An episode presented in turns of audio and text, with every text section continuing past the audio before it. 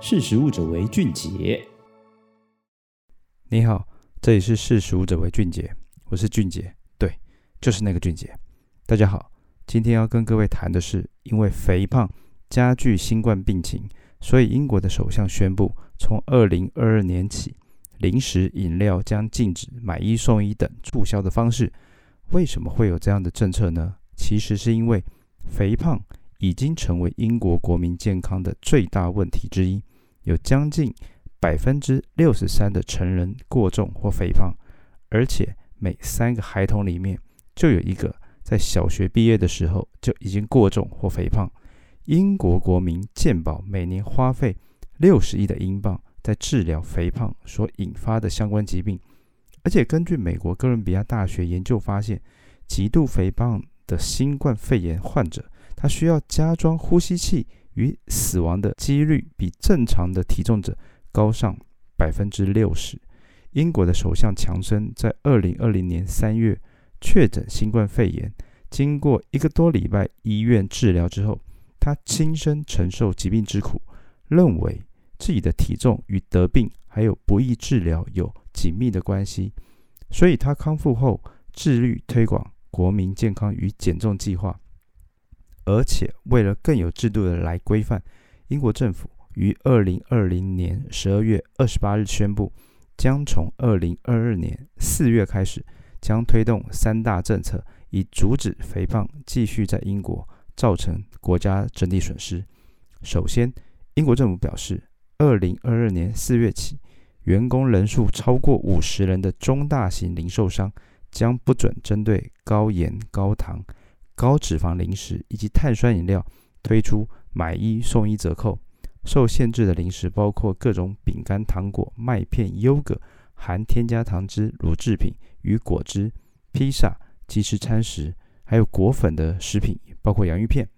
第二个，上述规模的零售商也不可以透过将商品陈列在结账处、入口处，还有走廊的尽头等容易吸引消费者的地点来诱导顾客。在采买日常用品时，去购买不需要的零食饮料。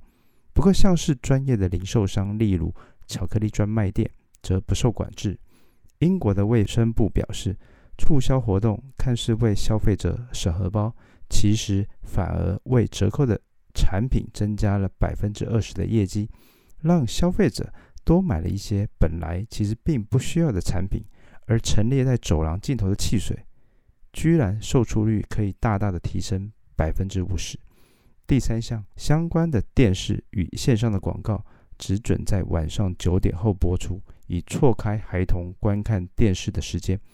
而且在网购平台上面，卖场主页与结账的页面也禁止显示相关促销的广告。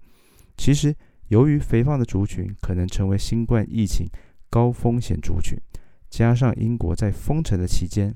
人民吃的较不健康，又减少运动，让首相强生在二零二零年七月其实就已经砸下了一千万的英镑去推广全民减重。当时的初步改革政策其实包括了限制电视、电台、看板、纸本，还有线上广告，也强制酒类商品皆需标示热量。英国的卫福部部长 George Churcham 说：“创造一个人人都能固定吃到健康食物的环境。”对于打造一个健康的国家是必要的，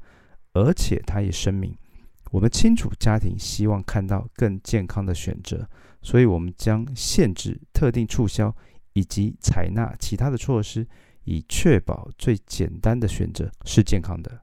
然而，政府是否有义务介入消费者的购物选择，又该如何执行？其实各国的做法并不一致，从征税、禁售。广告限制和强制印上营养标签，其实都有可能影响国家经济跟国民的健康。英国、爱尔兰、南非、马来西亚、阿曼、挪威、巴拿马等国家，其实都已经向软性的饮料还有垃圾食物征收肥胖税。墨西哥于二零一四年开始实施后，该年底的饮料销售额下降了百分之十二，立刻见效。所以有专家计算后告诉《洛杉矶时报》，墨西哥在十年内可以减少将近十九万个糖尿病案例，为医疗系统省下九点八三亿美元。再来看看我们台湾，二零二零年初，台湾因政府是否该针对可能造成国人疾病的高热量、高糖分食品苛征肥胖税，来打击肥胖、糖尿病还有蛀牙等日益严重的国民健康问题，就吵得沸沸扬扬，没有结论。而我们台湾虽然没有跟进科收糖税，但是卫生福利部于二零二一年，也就是今年开始，强制手摇饮。现煮咖啡等现调的饮料，皆需标示总含糖量、总热量，还有咖啡因。而且根据卫生福利部国民健康署统计，台湾十二岁以下肥胖与过重的孩童高达百分之三十一点三，是亚洲最高。二零一九年儿童福祉调查报告指出，台湾每天有超过一半的孩童盯着荧幕超过两小时，有百分之四十六点二的学童。每天吃甜食，而且台湾学童爱吃甜食，还有喝含糖饮料的比例是苏格兰学童的一点七二倍和二点六九倍。